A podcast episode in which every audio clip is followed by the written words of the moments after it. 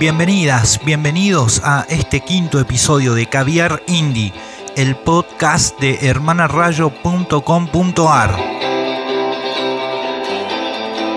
Cada vez que suenan los Dead Truenos con su canción La Corona es el virus, es la señal, ese timbre irresistible que marca el inicio de este recreo premium que tenemos cada 20 días una mini vacación que podés tomarte cada vez que tengas ganas, eh, simplemente viniendo a YouTube o a Spotify, de eso se trata.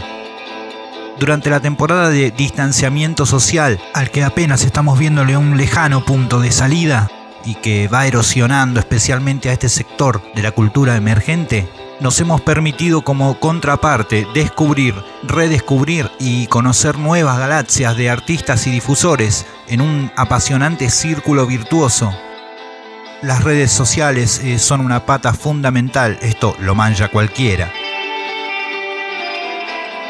Nuestro invitado e invitada de este capítulo tienen muchas cosas en común y desde hace bastante intentamos abordarles de alguna forma en esa órbita del descubrir y hacer descubrir su trabajo. Por un lado, la excelente cantante y compositora Penny Peligro, con una particular capacidad de descripción y sus grajeas de exquisito folk y pop que también supo plasmar en sus recientes y efectivos trabajos discográficos. Por el otro, Christian Baca, quien me linkea directamente a la expresión trovador usada tan asiduamente y que, sin embargo, hace agua en la carrera de muchos. Christian viene llevando adelante uno de los espacios difusores más importantes de los últimos tiempos y vamos a charlar con él sobre esto y otras cosas. Soy Dani Cisterna, editor de Hermana Rayo, y en épocas de incertidumbres y desesperanzas, te vaticino en lo inmediato un gran momento del ánimo, plagado de hermosas canciones y artistas geniales. Este banquete, aunque es imaginario, está servido.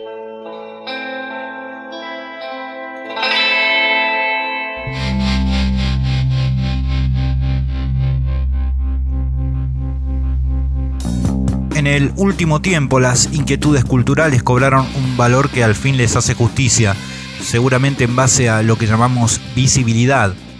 Eventos que trascienden mucho más allá de las etiquetas conocidas por todos en el inquietante display de lo autogestivo. Pocos, sin embargo, reúnen calidad, espíritu genuino de difusión y buena leche uno de estos colectivos está cumpliendo su tercer aniversario y lleva un nombre de película, La venganza de la guitarra acústica. Un sustantivo propio de tal ingenio que casi no requiere ni que les cuente de qué se trata. Mejor que eso, y como dije en la intro, hace rato queremos en Hermana Rayo invitar a Cristian Vaca prácticamente a lo que sea. Con el paso de los años fue transformándose en un verdadero generador es músico y compositor. Conduce Transmisión Chico Animal Radio los jueves a través de raícesradio.com.ar y también se destaca como productor de contenidos a través de esta maravilla que es La Venganza. Lo difícil de este tipo de casos, claro, es no salirse del eje, no desdibujarse en el mucho abarcar. Esta impronta insta a ir y venir de un lado del otro del mostrador como artista y productor, algo a lo que nos referimos en varios episodios o reseñas cuando hablamos del hacer lo que uno siente que debe hacer, y ya es un recurrente nuestro. Descontado está que quienes nos pasamos con las señales radares siempre en modo on, tenemos afiladísima la atención a qué es lo que pasa en estos submundos indies, recorriéndolos o habiéndolos recorrido, tanto más que cualquier medio de comunicación, de algún modo bancados por un interés lejano al de compartir. En otra vuelta más de esta ruleta virtuosa donde todos ganan y que intentamos poner a rodar en cada emisión, nos da un placer enorme contar con Cristian Vaca en Caviar Indie y HR.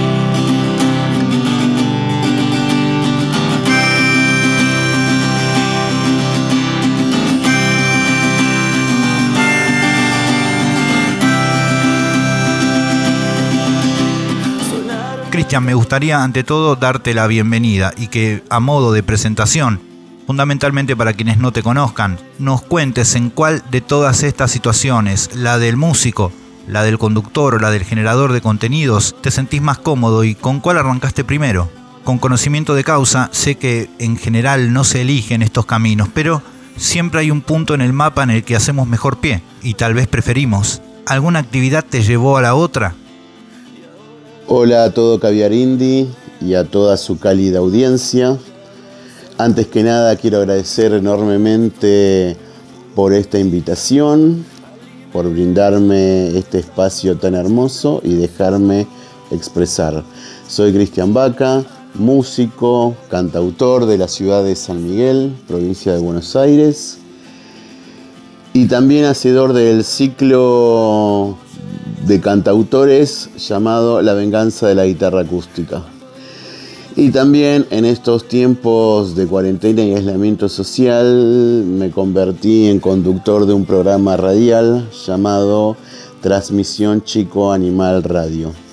Bueno, con mi proyecto solista llamado Cristian Vaca, comencé hace aproximadamente cuatro años y hasta el día de hoy tengo grabado un primer disco que se llama Canciones de cenizas y botellas vacías y un puñado de simples, todo editado bajo el sello Postales Discos. Inmediatamente cuando comencé a tocar, lo comencé a hacer en festivales de hardcore punk, en fechas de rock and roll, en fechas de música experimental o rock más progresivo. Y entonces decidí un día hacer un ciclo que sea pura y exclusivamente para cantautores, cancionistas o gente que se anime a agarrar la guitarra y escupir esas canciones que las, las realiza y las canta desde la soledad de su habitación, pero que no se anima a mostrarlas en público. Así que de esta forma nació la venganza de la guitarra acústica todos los miércoles en Ilamichi Bar de San Miguel. Como todos sabemos y por las razones ya de público, de público conocimiento, eh, en estos meses las venimos haciendo de forma virtual. Y lo cual el ciclo creció bastante porque mucha gente que antes no podía concurrir al ciclo, no podía venir a tocar porque le quedaba muy lejos o porque es un día miércoles y el otro día se levanta temprano, bueno, ahora tuvo la posibilidad de participar enviando un, un video. Y, nada, eh, contento con el ciclo porque ahora como ahora estamos cumpliendo tres años y veo que, que logró su objetivo primario, que era generar un espacio de expresión, y generar un espacio de, fraternidad entre los músicos, crear redes entre los músicos y, sobre todo de chicos que se han animado y que han tocado por primera vez en el ciclo y hasta el día de hoy han seguido tocando, han editado discos, han hecho miles de presentaciones y demás. Así que ese es uno de los grandes orgullos de la venganza de la guitarra acústica, que bueno, vuelvo a repetir que ahora en, el mes de septiembre estamos cumpliendo tres añitos. Siempre me atrajo la búsqueda del despojar canciones. En definitiva, el esqueleto de este tipo de canciones de las que hablamos está inefablemente constituido por lo que puedan producir esas seis cuerdas. No hay tanto misterio. 1987, el simple que lanzaste en el mes de abril, expone lo que digo.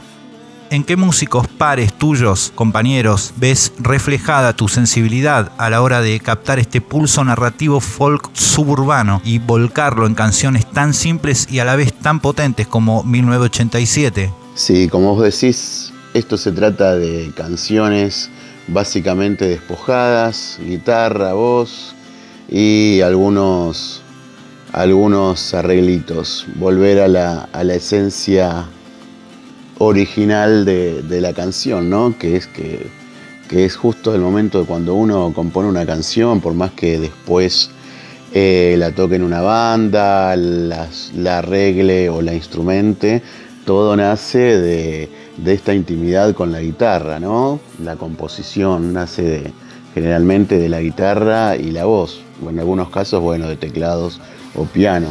Bueno, el objetivo eh, también del ciclo es volver, volver, a, volver a eso. Y vos me hablabas también de, cierta sensibilidad de las canciones. Y bueno, esta sensibilidad también la veo reflejada en, músicos que, a los que tengo mucha admiración, como ser eh, Luis Bauman, eh, Santino Beltramino, de la ciudad de Escobar, Franco Licántropo, de, la ciudad de La Plata, Diego Villordo, eh, de Chivilcoy, me gusta lo que hace mucho Jorge Sammer, me gusta mucho Soñé Calavera y últimamente gracias al ciclo en este modo virtual también descubrí descubrí eh, cancionistas que, no conocía o que tal vez conocía de nombres y comencé a indagar más en su música gracias a la participación de ellos, a la buena onda, a la comunicación, como por ejemplo Juan Stuhlmacher o Stuhlmeister, un nombre muy difícil, un apellido que me cuesta pronunciarlo, eh, no sé, Fede Palomba o Federico Kemp de La Plata, eh, también me encanta lo que hace Palo System, tal vez está en un palo más, eh, más, más, electrónico, más experimental, pero que no deja de ser eh, cancionero, ¿no? Todas sus canciones, por más que después pasen por, por, un, por, un, lado electrónico, nacen con, con su guitarra, con su guitarra criolla. La venganza de la guitarra acústica es un ciclo que ha cobrado fuerza desde un genuino boca en boca. Es un lugar donde pueden convivir tanto trovadores y trovadoras que aún no han editado formalmente, como también artistas de cierto renombre o trayectoria en el circuito. ¿Qué sensaciones te generan siendo el armador de todo esto? Esas grillas que ya desde los banners llaman tanto la atención y siempre dan resultado. A veces pareciera que justamente una guitarra criolla o acústica bajan o suben a los artistas a un plano común. El ciclo fue dando sus frutos, pero muy paso a paso, muy paulatinamente. Cuando comenzamos fue algo muy, pero muy minoritario, donde el público eran los músicos que tocaban ese día, algún amigo, algún familiar, la novia o el novio de, alguno. Eh, alguna parejita que salía a tomar algo, los borrachines que buscaban un lugar que esté abierto y que haya un poquito de ruido para sentarse a beber. Y, bueno, y así fue creciendo. También algo que nos pasaba y que siempre lo recordamos con, con, con simpatía es que todos los miércoles pasaba algo. Un miércoles de apagón que aparecía la luz, no sé, a las 12 de la noche o, tormentas, pero tormentas zarpadas. Eh, incluso todos los miércoles me acuerdo que había partidos de fútbol, no sé si eran super clásicos o jugaba la selección, entonces no aparecía nadie porque se quedaban o se quedaban, se quedaban en sus casas mirando, mirando el partido. Pero bueno, eh, seguimos, eh, confiamos en el ciclo. El bar también confió en, el ciclo y que el ciclo continúe y bueno, y poco a poco fue aumentando el público, aunque también nos seguimos siendo minoritario, eh, por más que ahora el ciclo ya tenga un poquito más de, nombre, de cartel, sigue siendo algo minoritario. La figura del cantautor tocando solo para la gente sigue siendo minoritario no es algo que esté de moda, si bien proliferaron los músicos cantautores en estos últimos años, para mí no es algo que no es algo que convoque hoy en día, no es algo de, mucho público. Sin embargo, bueno, creemos en esto y por eso eh, seguimos en esta, en esta ruta. Además de la diferencia entre carreras de quienes protagonizan edición tras edición de La Venganza También hay diferencias entre géneros musicales, por afuera del folk, incluso muy por afuera. Un claro ejemplo es la participación de un artista como Mini Componente, que viene de un palo electrónico.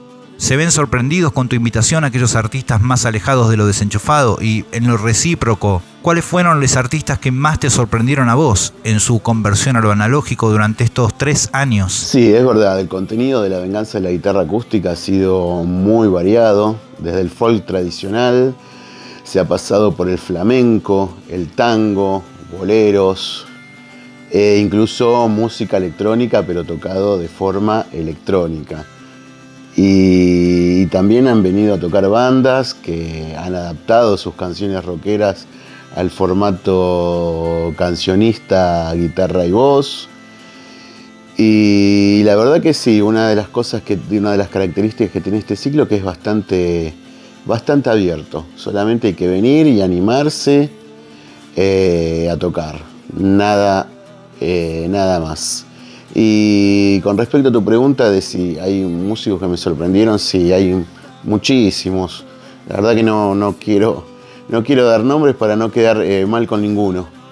Pero sí, siempre todos los miércoles hay alguien que, que me sorprende sobre todo cuando son nuevos y que vienen todos tímidos o tímidas y, súper contentos y a la vez súper nerviosos porque van a tocar por primera vez o tal vez la segunda vez que tocan y te preguntan después, te, piden contactos y nada, y después los ves tocando y la rompen. Así que bueno, eso, esos son los, tal vez los que, los que más me los que más me han sorprendido. Felices tres años entonces de la venganza de la guitarra acústica, Cristian, eh, teniendo en cuenta este contexto tan extraño que nos toca transitar. ¿Cuál es tu prioridad actual de actividades tanto musicales como en lo que respecta a la curaduría en la venganza o transmisión Chico Animal Radio? Bueno, mil gracias Javier Indy por tus saludos de cumpleaños a la venganza de la guitarra acústica, a este tercer aniversario del ciclo. Y bueno, como deseos a futuro, eh, me encantaría poder seguir con el ciclo, ahora de modo virtual, pero bueno, en algún momento volver al bar donde, donde hemos nacido, así que invito a todos y todas los que quieran participar en el ciclo, los que se quieran sumar, que no duden en comunicarse. Pueden hacerlo al Instagram o al Facebook de la Venganza de la Guitarra Acústica o al de Cristian Vaca. También vamos a continuar con estas transmisiones radiales llamada Transmisión Chico Animal Radio que salen todos los jueves a las 23 horas por Radio Raíces vía web. Y también pueden escuchar todos los programas anteriores en el Facebook de Transmisión Chico Animal Radio y en el Mixcloud de Postales Discos. Ahí van a encontrar todos, pero absolutamente todos los programas. Y bueno, con respecto a, Cristian Vaca, cancionista, cantautor, eh, bueno, les comento que, que ha salido una canción, un simple que se llama 1987, que es, un, es el primer adelanto de mi segundo disco y eh, en estos días va a salir el segundo adelanto que se llama En pie de guerra, que también va a formar parte de mi segundo disco, que es un disco compuesto íntegramente en, en estos días de cuarentena, de aislamiento social, es un disco conceptual y que va a llevar como título Milagros y lágrimas de vino tinto. Bueno, Mil gracias Caviar Indy por la buena onda de siempre, por brindarme este espacio, por dejarme contar estas cositas a su hermosa audiencia. Así que bueno, me despido con un fuerte abrazo. Soy Cristian Vaca, hasta la próxima. Abrazos para todos y todas. Nos quedamos entonces con este super track 1987.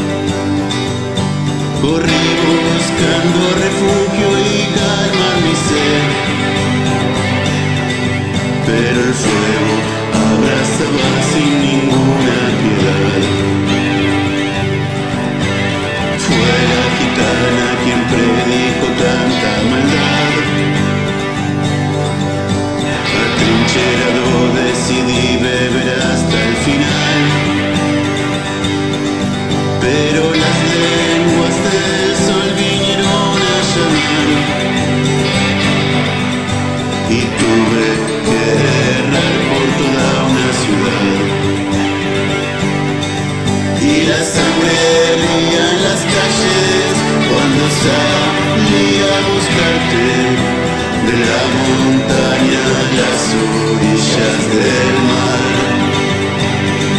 Y la sangre hervía en las calles cuando salí a buscarte de los desiertos al cabo más austral.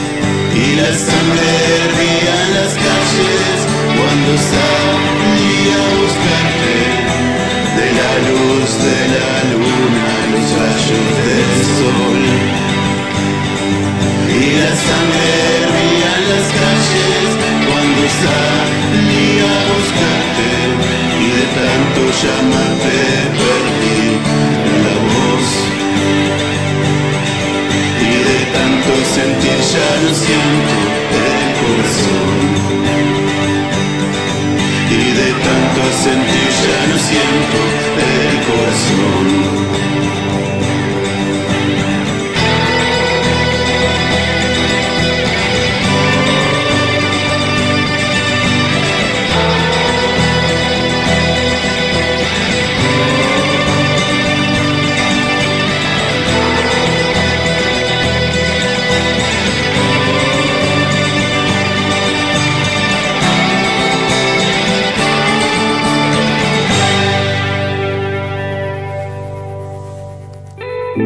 de medios Do It Yourself.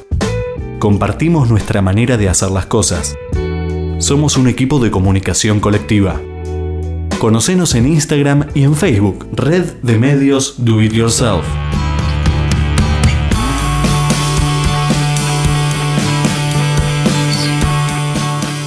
Penny Peligro y el rock.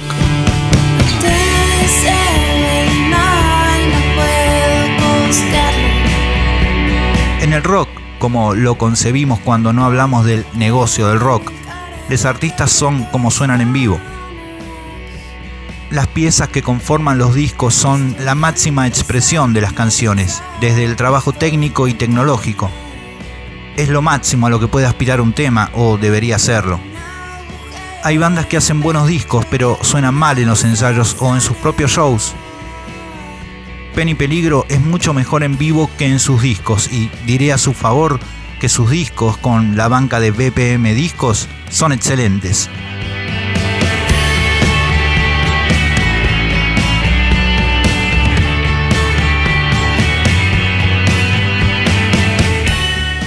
Desde Selfies desde el Patrullero de 2018, un trabajo de más de media hora con concepto de banda, pasando por Amor en tiempos de Macrisis y sus tres canciones en cinco minutos en modo solitaria cantautora, llegamos a Canciones para la Nueva Era de este año, con cuatro canciones en seis minutos. Se da algo que no habíamos visto nunca en un artista. Un desmantelamiento de sí, hasta llegar casi a la nada. La encuentra sola con su guitarra acústica en un ambiente cálido y ciertamente más maduro. Desprovista de todo, mejor cantante que nunca, y un disco que es una contrapropuesta hecha y derecha. Uno de los discos del año, estamos muy contentos de tenerla de invitada y poder preguntarle un poco más sobre ella.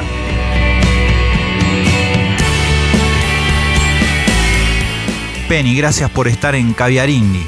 En sucesivas entrevistas hablas de la necesidad de expresar lo urgente, la sensación de que en el presente se está perdiendo más de lo que se está ganando y la incertidumbre mezclada con ese deseo de que un futuro cercano sea distinto. ¿Cómo fue que decidiste encarar tus últimos dos trabajos con esta premisa tan definida como efectiva? Hay varias cosas con lo urgente. Eh, primero me encanta que hayas, que hayas investigado ahí un poco. Eh, me siento re honrada.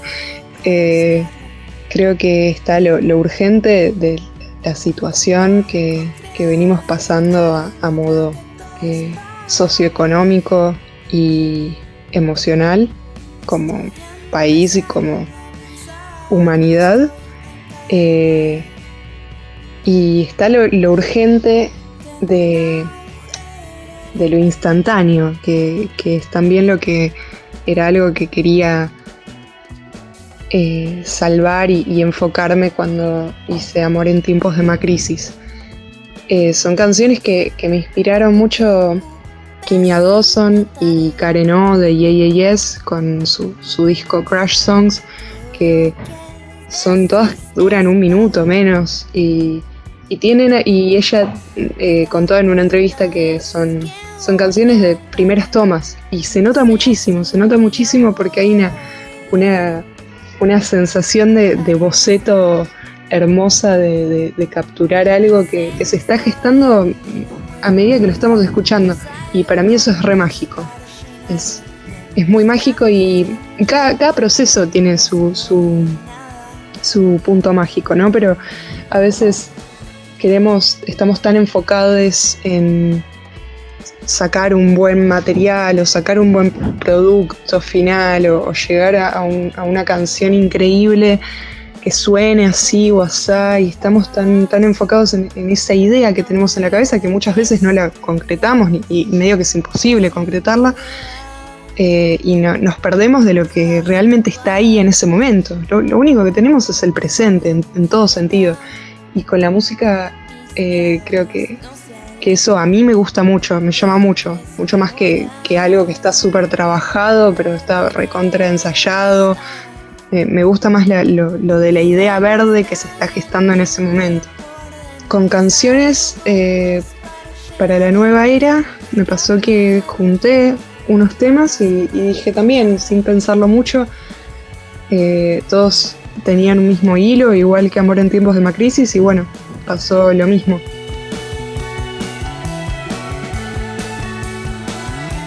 ¿Extrañas los tiempos de banda completa o encontraste en tu faceta más intimista una comodidad permanente? En lo hipotético, ¿cómo retomarías un trabajo en banda? Me encanta, eh, yo, tuve una banda solo a, los, a los 15 años que, que no salió muy bien, pero, pero bueno, fue cuando me, me, subí por primera vez a un escenario y sentí esa, esa cosa que, que viene desde los pies y de energía y que va que va brotando y que dije, esto es lo que quiero hacer, me hace feliz. Es, es una sensación increíble que, que, la siento todavía, la siento cuando hago una canción que, que, me enamora a mí. Pero hasta estos últimos dos, tres años nunca había tenido una banda y nunca había sido formado, nunca había formado parte de una banda que, que se sostuviera en el tiempo ni, ni nada. Y mm, entonces vengo de, de un de, un background de un, más, más fogonero, más de, de, del, de, la canción. Y, y entonces fue como todo un proceso adaptarme a, a- una banda y, aprender a, a convivir con, con otras personas musicalmente, a tener una relación con, con varias personas. Y eh, es algo que me, me encanta y vivimos todos en, en una casa. Vivimos acá eh, todos juntos. Ahora se fue justo Juan, el, el batero, pero hasta ayer vivíamos acá y bueno, la, única que no vive en casa es Juli, pero la, la guitarrista Julieta Heredia, pero el resto eh, estamos acá Emily, Mati y yo y tenemos una situación medio privilegiada, así que no, no, los- no puedo decir que los extraño y tenemos una sala de ensayo, así que siempre podemos estar gestando nuevas ideas, por suerte. No hay que investigar demasiado para entender que el diseño es un factor preponderante en todo lo que encarás. Desde la indumentaria que usás para mostrarte hasta las portadas de tus discos, pasando por tu impronta como ilustradora. Todos tus trabajos están linkeados entre sí por un hilo conductor de diseño, que alcanza incluso hasta tu trabajo como música y compositora. ¿Qué leías y qué lees para que la inspiración te encuentre trabajando? ¿Qué ilustradores, diseñadores de moda o qué movimiento del arte te motiva para crear este universo? ¿Encontrás también factores en lo cotidiano? Eh, esta es buenísima, me encanta. Me, encanta el, principio y, y a dónde va, porque no se queda y va, a otro lado, está, está genial. Eh, hoy justo estaba pensando que yo de chiquita, a mí nunca, nunca fui fanática de la lectura, pero sí hubo varios, varios libros que me marcaron de, chiquita porque me los leían o porque tenían muchos dibujitos y yo me, entusiasmaba por eso. Eh, o como este es el caso, poesía, poesía siempre me gustó. Eh, María Elena Walsh es, es una de, mis grandes inspiraciones de, de la vida para todo. Y un libro en particular, El Zooloco, que son todos limericks, un- una forma de, rima, que, que son sobre animales, que, que me vuelven loca. Y este es, es algo a lo que siempre vuelvo. Más que tiene esa cosa, todo, todo el universo este, Pen y Peligro tiene esa cosa medio naif. También aparte de, de- una oscuridad o, peligro latente, pero que no, le llega al, corazón de- del proyecto. Eh, después me gusta mucho Ray Bradbury. eh, me gusta mucho Murakami, ahora más de grande, que es uno de los autores que, me atrapa y, y me cuesta mucho que me atrape porque me cuesta mucho sentarme y hacer algo de forma más pasiva. Sí, lo, lo cotidiano creo que es el, el 70, 80% de, de la inspiración. Ayer hablaba con, con Juancito, este, nuestro batero, le decía que creo que, que todas las personas que, que están haciendo cosas eh, genuinas desde un lugar de, honestidad, ya, cualquiera sea la cosa, cualquiera sea el arte, la, la artesanía, eh, estamos todo el tiempo buscando cosas que se relacionen entre sí, eh, cosas que podamos unir y hacer un mapa con eso. Y, que ese mapa nos diga, nos diga algo sobre nosotros mismos y sobre el mundo que, tenemos al lado y que nos rodea. Creo que, esa es la- la forma o lo que hay detrás de hacer cosas, me parece. Cerrando, gracias Penny por haber participado de Caviar Indie. Esperamos poder verte en vivo en cualquier momento y nos dejes escuchando alguna canción que quieras de cualquiera de tus discos. Bueno, nada, mu- muchas gracias eh, por, por esta entrevista muy linda y, y nada, siento mucho el, el trabajo y la, la dedicación detrás de Hermana Rayo y, y nada, te, te agradezco mucho. Eh, les dejo escuchando una canción que me guste mucho, Los Enamorados.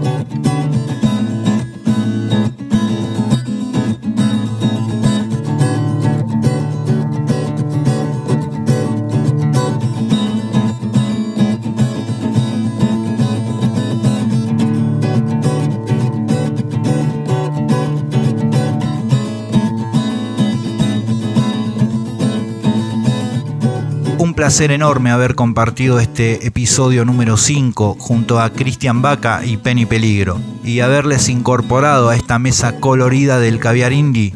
Y a vos, claro, gracias, como siempre digo, que llegaste hasta acá. Soy Dani Cisterna, te esperamos en hermanarayo.com.ar, que es el norte de todo esto, por más entrevistas y reseñas, o en las redes como arroba con una R sola. Volveremos a encontrarnos dentro de 20 días con más artistas y propulsores de este circuito riquísimo del indie local. Guardate por el momento lo más que puedas. Muchos cariños para todos y todas. Chau.